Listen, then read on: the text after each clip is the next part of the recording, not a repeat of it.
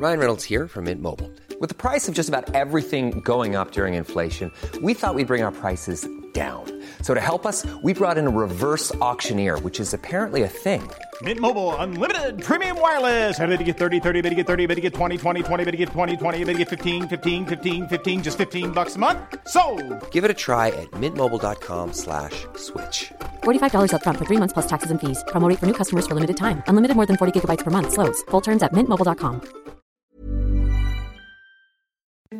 Escuchas, escuchas un podcast de Dixo. Escuchas. Bien Comer, Bien Comer. Con Fernanda Alvarado. Por Dixo, Dixo, la productora de podcast más importante en habla hispana. Bienvenidos a un podcast más del bien comer. En esta ocasión, 14 de noviembre, vamos a platicar sobre el Día Mundial de la Diabetes y para eso me acompañan de nuevo Otilia Perichart, que es nutrióloga e investigadora. Hola, Oti. Hola, Fer, muchas gracias por la invitación. Eh, también Erika Frique, ya por segunda vez, qué bueno. Ella es nutrióloga clínica con experiencia en la industria de los alimentos y también eh, es una nutrióloga muy padre porque no es de esas que nada más da el machote de la dieta. Bienvenida, Erika. Muchas gracias, gracias, Fer. Un placer estar aquí. Y mi querido doctor Diego Rueda, eh, él es presidente de Nutrición en Ciencia. Bienvenido, Doc. Muchas gracias. Un dato, un dato. De acuerdo a la última encuesta nacional de salud y nutrición, la prevalencia de diabetes en México es de 9,4%. y se estima que cerca del 50% de quienes padecen la enfermedad lo desconoce. Desde 1991, cada 14 de noviembre se conmemora el Día Mundial de la Diabetes con el fin de concientizar sobre las causas, el tratamiento, los síntomas y las complicaciones asociadas con esta cada vez más frecuente enfermedad. Y por eso es que hoy me gustaría que eh, tanto Tilia, Erika y Diego nos cuenten en su experiencia cuáles son los mitos con los que se topan más frecuentemente con los pacientes. ¿Quién empieza, Otilia? Pues si quieren yo.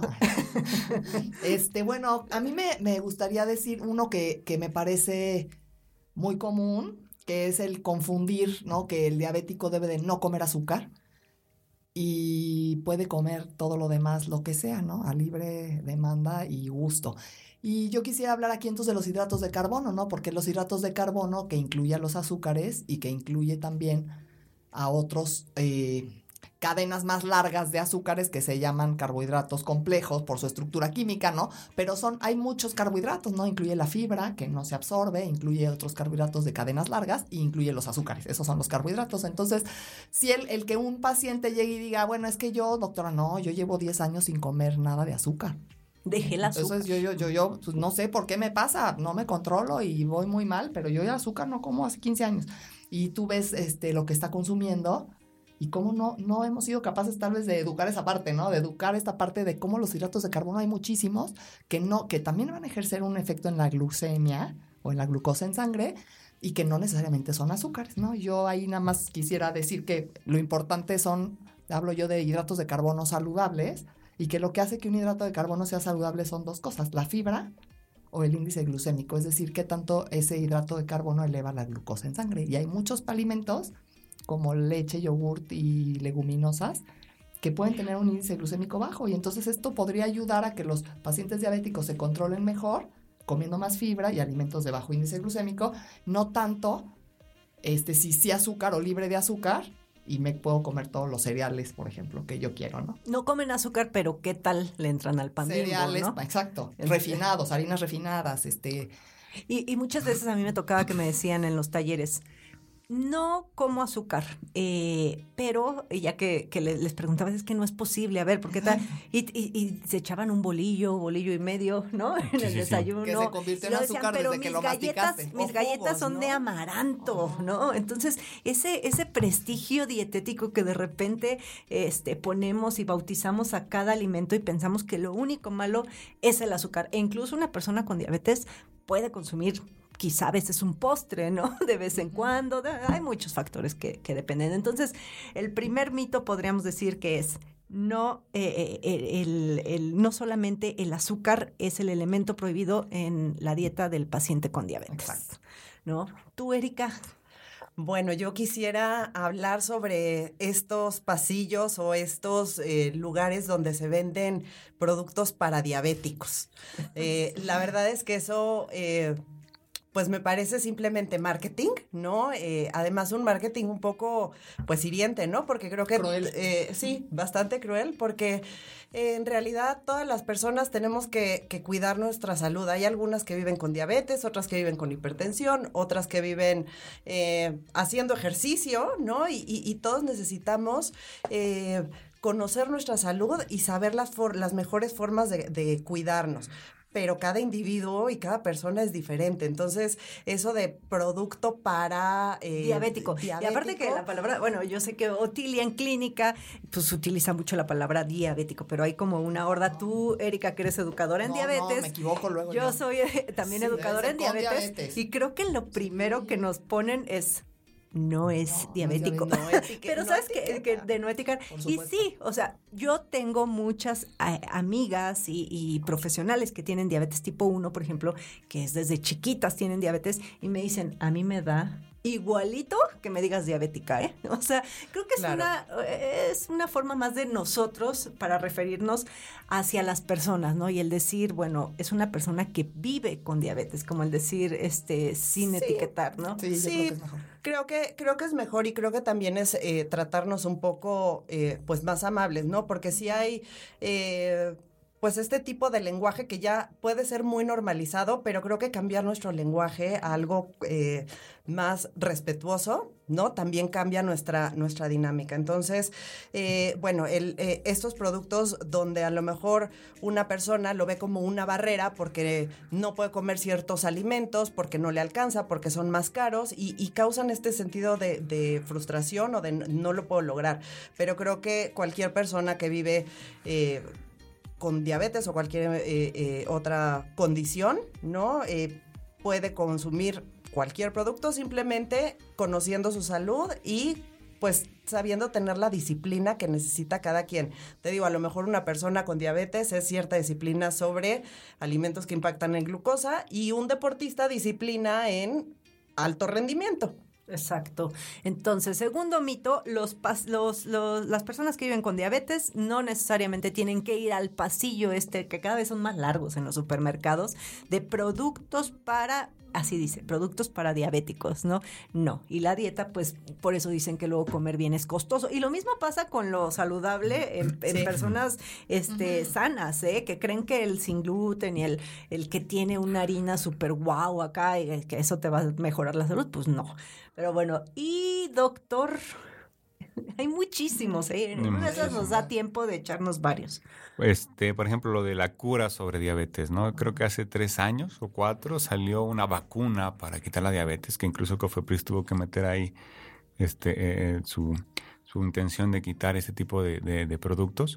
Y el asunto es que no hay ningún alimento, ningún producto este, que cure la diabetes, ¿no? Es decir, siempre va a ser eh, a base de cambios de estilo de vida, de alimentación. Muy bien lo saben, por ejemplo, los que eh, eh, son educadores en diabetes, que incluso no es dar dietas, es educar, ¿no? Y sí hay un tema por ahí que, es nuevo, yo creo unos dos años que se está hablando de remisión de diabetes. Pacientes que han logrado bajar gran cantidad de peso, se habla de 20, 30 kilos, que eh, se ha podido disminuir o quitar medicamentos que consumían y llevar una dieta normal sin medicamentos. Pero aquí, bueno, pues no es cura, es este, eh, una remisión que todos van a tener que seguir un buen estilo de vida. Es excelente control, Es decir, ¿no? Más bien, sí. sí, porque eh, pues dicen, ya me curé, ya no tomo medicamentos, sí, pero no puedes tomarte una coca de dos litros otra vez porque va a regresar todo este problema, ¿no? Y es, es un tema nuevo porque pues muchas veces vemos cómo se está contaminando la información y de repente también hay dietas, ¿no? Dietas para, para quitar diabetes y se habla, por ejemplo, de la dieta cetogénica, ¿no? O quitar completamente los carbohidratos y este, eh, pues hay estudios que muestran que sí tiene una ventaja, pero es una herramienta más, no es necesaria, ¿no? Bien podemos bajar este, esos índices de glucosa en los pacientes con una alimentación saludable y algo importante también yo creo es actividad física, ¿no?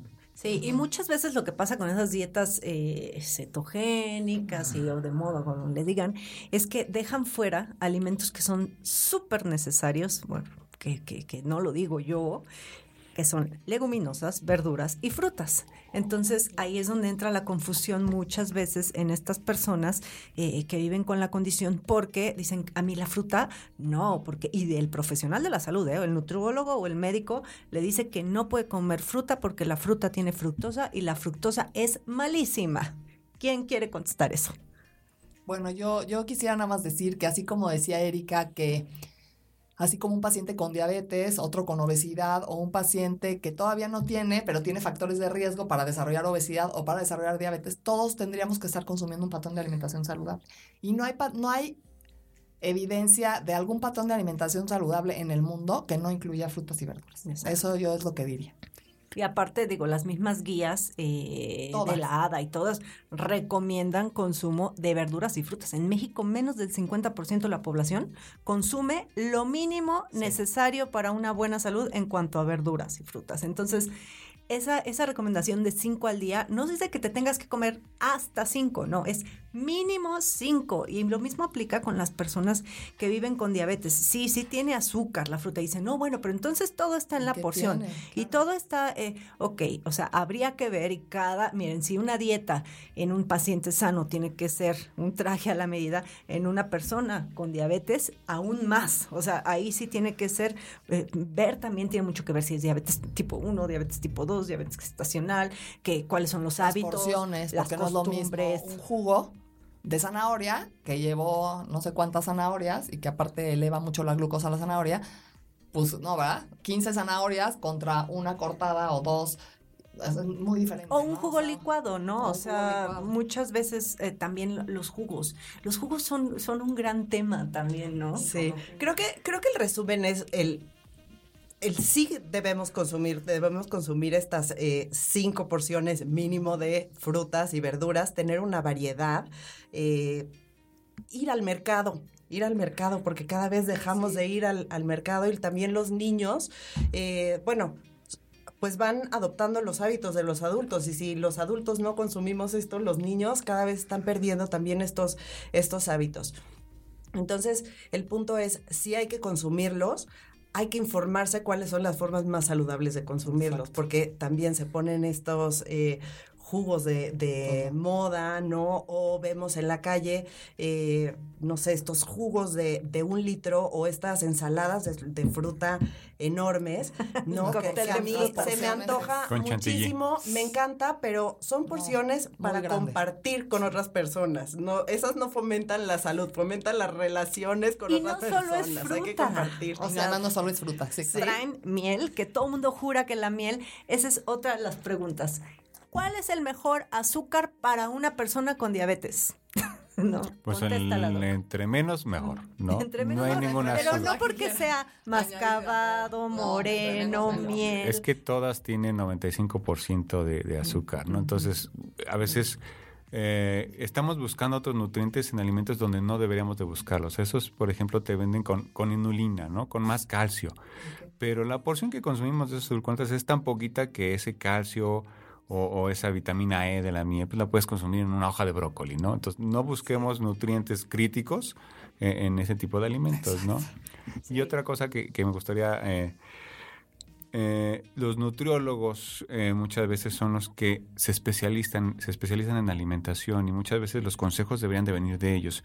Y lo digo yo como médico, que muchas veces sale el paciente de consulta de cardiólogo, consulta del endocrinólogo, y a veces ellos tienen, eh, digamos que información de hace demasiado tiempo. Los que están más actualizados pues son los nutriólogos, ¿no? Y sí me ha tocado que De, repente te llega, de repente te llega el paciente que me dice, no, es que me dijo mi, mi, este, mi endocrinólogo, mi médico, que no consumiera fruta, ¿no? Y ahí decir, bueno, el nutriólogo es el especialista y es el que se te debe de dar, el que te debe de dar la información, porque muchas veces ese es otro problema, que la gente está muy confundida, sí o no. Es que uno me dice esto y, y los dos son profesionales de la salud, ¿no? Ahí sería, por ejemplo, empezar a actualizarnos, empezar a leer sobre estos temas por, eh, por parte de los profesionales de salud para saber qué recomendaciones dar, ¿no? Sí, eh, eso, eso va, pero para todo, para todo profesional de la salud. Y, y, y, yo lo veo, o sea, justo ayer platicaba con una gran amiga, Sol Sigal, que le mandó muchos besos, y, y, le decía que seguro si tú le rascas a mi blog, tengo muchos años escribiendo, haciendo contenidos, seguro hay algo que ahorita voy a decir que es mentira. Claro, Entonces cambia, muy rápido y eso tenemos que estar al día. Y bueno, con la diabetes pues también han cambiado mucho las recomendaciones, ¿no? También otro mito, el, los lácteos, lo, tú lo empezaste diciendo, no consumas leche porque tiene mucho azúcar, ¿no? Y prohíben los lácteos. Incluso muchos médicos de por sí prohíben los lácteos porque traen ahí este, una, un, rollo. este un rollo. Además es más fácil prohibir muchas cosas para ver a cuál le pegó en vez de incluir todo y tratar. Es más fácil. Eso, lo hace chayote. eso es lo que hace el nutriólogo. Es que eso es lo que hace el nutriólogo, adecuar. Para los médicos es muy fácil es pues, restringir. de prohibir, claro. Y eso es lo que, lo que yo creo que tú haces mucho, ¿no? En consulta, el, el, como el incluir y adaptar la dieta a tu estilo de vida, a tus gustos, costumbres. ¿Sabes qué? Y empezar, eh, lo, lo que me encanta es empezar a explorar qué es lo que le gusta a la persona, porque a veces estamos tan bombardeados de tantas cosas que nos han dicho que llegamos a perder eh, eh, esta, este conocimiento de qué me gusta a mí, qué realmente disfruto yo y por qué lo disfruto yo. Eh, porque nos estamos preocupando por, por, hacer lo que nos dicen los demás. Entonces, creo que esto sí es súper valioso, el, el, a ver, ¿qué azúcar o qué endulzante te gusta a ti? ¿No? ¿Es la miel o es el, eh, el azúcar de caña? Bueno, sobre esa encuentra, ¿no? Este, cuál es tu máximo, tu mínimo, lo que, lo que realmente, este, pues vas a disfrutar, tu alimentación para poder incluir esa miel. Pero con lo que te gusta, con lo que te gusta, no con lo que te dicen, ¿no? Y con lo que el ambiente te obliga, ¿no? Casi casi a consumir. Exacto. Que también es el tener la conciencia de qué elijo yo y qué me están obligando a elegir, ¿no? Exacto. Pero bueno, yo nada más quisiera hacer un, ha salido mucho ahorita esto de los azúcares dentro, por ejemplo, de la leche o en la fruta contra el azúcar que está añadido, ¿no? Y sí, sí es diferente, o sea, sí hay estudios que han mostrado diferencias entre los azúcares añadidos contra azúcares de, que vienen metidos en los alimentos naturales. Y los alimentos no solo traen azúcar, traen muchas cosas. ¿No? Entonces, esta sinergia, por eso se habla ahora más de alimentos que de un nutrimento en específico. En la, nutrición ha cambiado mucho el enfoque. Antes se hablaba solo de magnesio. Bueno, vamos a subir el calcio, solo de grasas. ahorita ya se habla de patrones de alimentación, de esta combinación. Entonces, es diferente que tú comas el azúcar dentro de un alimento que trae otras cosas que están metidos, son azúcares intrínsecos y esos no se tendrían por qué, o sea, se tienen que contar todos los carbohidratos, como yo decía, porque afectan la glucemia, pero el, el, azúcar como tal, el que tiene más problema para el que sea, cualquier persona de la población, no solo para diabetes, pero obviamente mucho para diabetes, son los azúcares añadidos. Sí, claro. Y se metabolizan de manera distinta. Y tan así, o sea, también mucha gente eh, regresó a los jugos, pero es que en los jugos no sabes la cantidad de dudas que hay y cómo levanta ámpulas el decir que los jugos son azúcares libres. Porque te dicen, no porque es de la fruta y es natural, ¿cómo va a ser? Si es de la fruta, pero no es lo mismo que te comas la naranja completa porque la fibra va a bajar ese índice glucémico a que que te tomes en un vaso seis naranjas, ¿no? Exprimidas. Pero bueno, esos son como pues los mitos con los que más nos topamos. No sé si quieran dejar algún consejito o algo a la gente que vive con diabetes, que nos está escuchando. Eh, yo diría, bueno, pues que no le tengan miedo a los alimentos, que se asesoren siempre con personas que, que, sean profesionales y que estén en la rama, porque yo siempre digo que zapatero a su zapato, así como hay nutriólogos especialistas en deporte, hay otros en pacientes renales y hay muchos muy buenos en, en, en pacientes con diabetes, ¿no? Y decir, pues que la población en general, si no queremos padecer diabetes, pues tendríamos que vivir y comer como si la tuviéramos. Pues comer saludablemente y entender que no es que se satanice, por ejemplo, en lo de los jugos. Sienten que se sataniza y, yo sabía que era muy saludable, ¿no? Mm. No, es que entre menos mejor, ¿no? Tú toma tus decisiones y lo que muchas veces hacen los nutriólogos es adecuar y ser una guía. Y eso es lo que tenemos que aprender, que tenemos eh, que empezar a cambiar nuestros hábitos y guiarlos hacia un mejor estilo de vida, ¿no? No es de que satanices y a lo mejor dejes de consumir jugos toda tu vida, ¿no? Pues posiblemente puedan entrar. Yo digo que todo cabe en una dieta sabiéndolo acomodar. ¿no? Así es, es que, que busquen información y que busquen información que realmente les haga sentido en su propio estilo de vida. Eh, este, este patrón de alimentación, como decía eh, Otilia, que realmente te quede, que realmente te sientas cómodo y que te ayude a, a tener el control. Creo que eh, ahí vas a saber quién, eh, qué profesional de la salud te está dando el, el mejor consejo. Y creo que eh, finalmente también es alimentos, más alimentos frescos, menos procesados y bajarle también al dulzor bajarle al dulzor de los alimentos, ir viendo qué tan, qué, qué tanto le puedes ir bajando. Y de ahí yo creo que es mucho los edulcorantes, que no es que el, edul el edulcorante es seguro, pero no saludable, ni siquiera es, ni genera buenos hábitos, porque te Sí, va no es cambiar dos litros de ahí. refresco normal por dos litros de refresco de dieta, porque pues no, no, primero ni No sabemos los efectos, ni hábito. modificas el hábito, ni es lo saludable. Bajarle el dulzor, ya sea con Sí. de azúcar o, edulco- o edulcorantes, este, ¿no? Eh, Artificiales. sin- sin Y yo sí, lo que decía Erika ahorita, que yo eh, cerraría también con eso, ¿no? Comer, creo que fresco, local y mínimamente procesado es clave para una alimentación saludable hoy en día. Entonces, para quien sea con factores de riesgo o ya con alguna condición clínica metabólica, local, fresco y mínimamente procesado. Muchísimas gracias por habernos acompañado. Doctor Rueda, ¿dónde te encuentran? En mi grupo de Nutrición Conciencia. Erika. Erika Frique, NC en Instagram y www.retroalimentación.com.mx. Y Oti. Principalmente en Twitter, arroba operichart. Ahí está. Y yo estoy en Instagram y YouTube como Bien Comer. Dixo presentó Bien Comer con Fernanda Alvarado. Las opiniones expresadas en este programa no pretenden sustituir en ningún caso la asesoría especializada de un profesional. Tanto las conductoras como Dixo quedan exentos de responsabilidad por la manera en que se utiliza la información aquí proporcionada. Todas las opiniones son a título personal.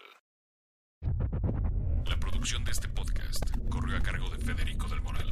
Coordinación. Coordinación. Verónica Hernández. Producción general. Dani Sadia.